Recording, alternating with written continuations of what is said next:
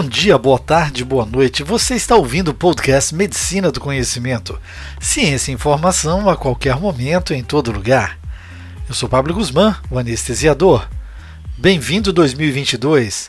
Muito conhecimento nos espera e como compartilhar é multiplicar.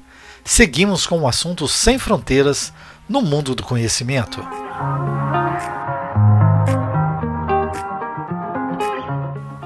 Pode um robô aplicar anestesia? Esse tema foi abordado pelo Dr. Alexandre Josen, do Departamento de Anestesiologia do Erasmus Hospital, da Universidade Livre de Bruxelas, na Bélgica, durante o Euroanesthesia 2021, congresso da Sociedade Europeia de Anestesiologia e Cuidados Intensivos, e merece nossas reflexões. A tecnologia aplicada à área médica sempre cresceu e, ao longo do tempo, nas últimas décadas, esse crescimento se deu de forma logarítmica com a inclusão de softwares e hardwares que hoje parecem ser extensões de nossas mãos e mentes. Por outro lado, felizmente, passado o período necessário ao seu retorno como investimento e quebra de patentes, os custos dessa incorporação vêm diminuindo, seja pela popularização, maior uso ou pela própria concorrência. Imagine você em 1846 realizando anestesias no Dome do Massachusetts General Hospital podemos passar a um período mais recente. Em pouco menos de 50 anos, salas operatórias ainda tinham quase nenhuma monitorização.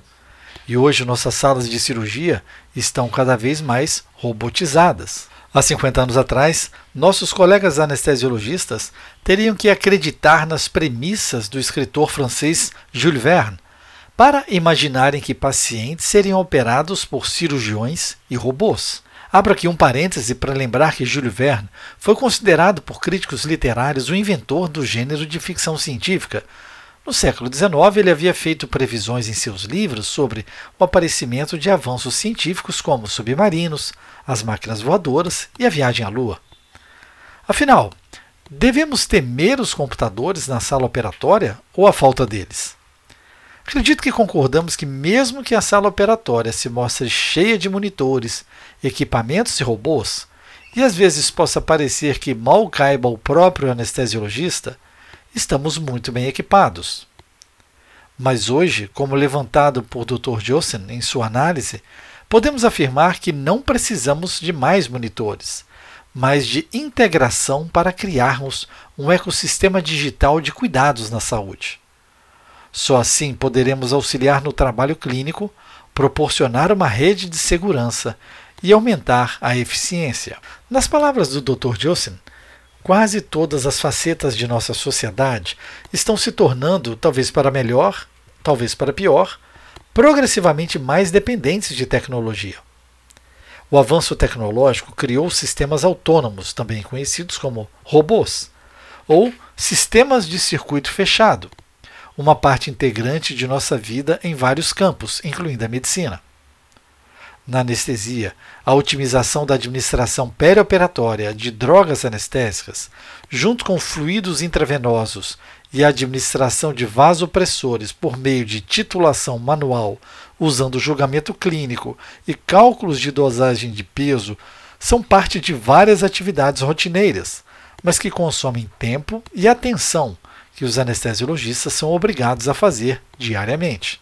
Como todas essas ações são repetitivas e requerem vigilância constante, são suscetíveis ao erro humano. Além disso, estão associados a uma quantidade significativa de variabilidade inter e intrapessoal. Os sistemas fisiológicos de alça fechada são dispositivos médicos em que um controlador monitora uma ou mais variáveis e ajusta uma ou mais intervenções, usando um processo de feedback. Ou seja, estamos automatizando o que nosso organismo já faz com grande maestria, como por exemplo os controles hormonais e de eletrólitos pelo sistema renina, angiotensina, aldosterona. Projetos automatizados em alça fechada já vêm sendo propostos desde os anos 80, tendo hoje o termo closed loop associado a quase 4 milhões de publicações na base de dados do Google Acadêmico.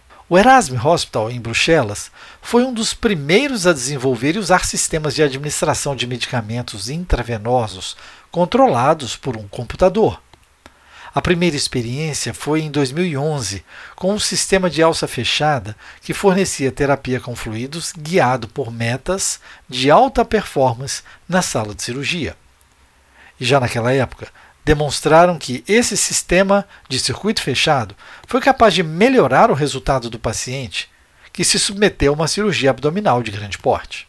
Desde meados de 2010, encontramos publicações que mostram a integração de bombas de infusão de seringa, propofol e remifentanil, com monitorização bispectral e entropia para sedação de pacientes, tanto nas salas de cirurgia quanto nas unidades de terapia intensiva.